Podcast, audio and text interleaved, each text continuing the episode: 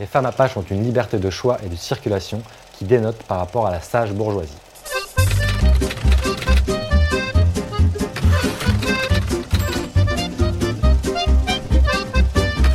Bienvenue à toi, c'est Jérémy de Gang de Paris. Bienvenue dans ce nouvel épisode. Aujourd'hui, on va parler des femmes apaches. C'est parti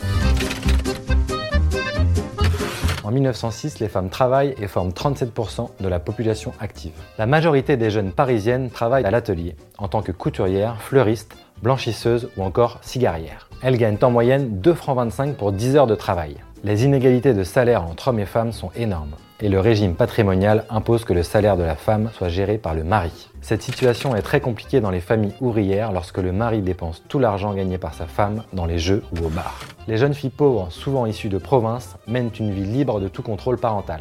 La plupart du temps, leur salaire d'atelier ne suffit pas à payer toutes les charges. En plus, elles font face à toutes les tentations parisiennes auxquelles elles ne peuvent résister. Les balles sont à l'origine de la chute de beaucoup de jeunes filles. C'est dans ces endroits qu'elles font de mauvaises rencontres, avec de jeunes souteneurs ou des femmes expérimentées qui leur font goûter à la fête et à la vie facile. Rapidement, elles s'abandonnent et tombent dans la prostitution.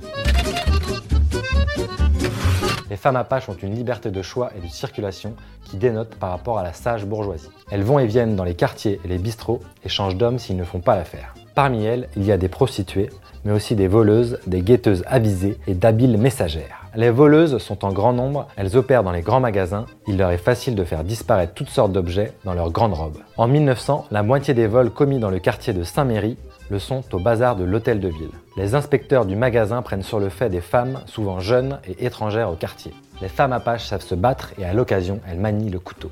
Elles confectionnent leurs propres armes, comme ces sacs avec de la peau d'anguille bourrés de plomb ou de sable. Elles se font appeler les Amazones, les Apaches en jupon ou les rôdeuses de barrières. Elles portent une jupe à carreaux ou un tablier rouge, un collier de velours, des sabots appelés claquettes et un haut chignon. Elles déploient de superbes chevelures sans jamais porter de chapeau. Les filles apaches rejoignent une bande masculine par l'intermédiaire de leur amant ou forment leur propre bande, souvent après un passage dans la prison de Saint-Lazare où elles se rencontrent. Moins soumises qu'on ne pourrait le penser, les filles apaches répondent à la violence de leurs conjoints lorsqu'ils dépassent les bornes. Attitude qui perturbe les bourgeois, pas habitués à ce phénomène de féminisme naissant. Par exemple, Suzanne Moulin, dit casque d'ébène, voleuse de bicyclette, n'hésite pas à faire usage d'une arme contre un amant insistant qui l'importune. Si l'épisode t'a plu, tu peux noter ce podcast, ça m'encourage à continuer et à faire d'autres sujets. Pour plus d'articles et de contenus sur les apaches parisiens, rends-toi sur www.gangdeparis.com. À très bientôt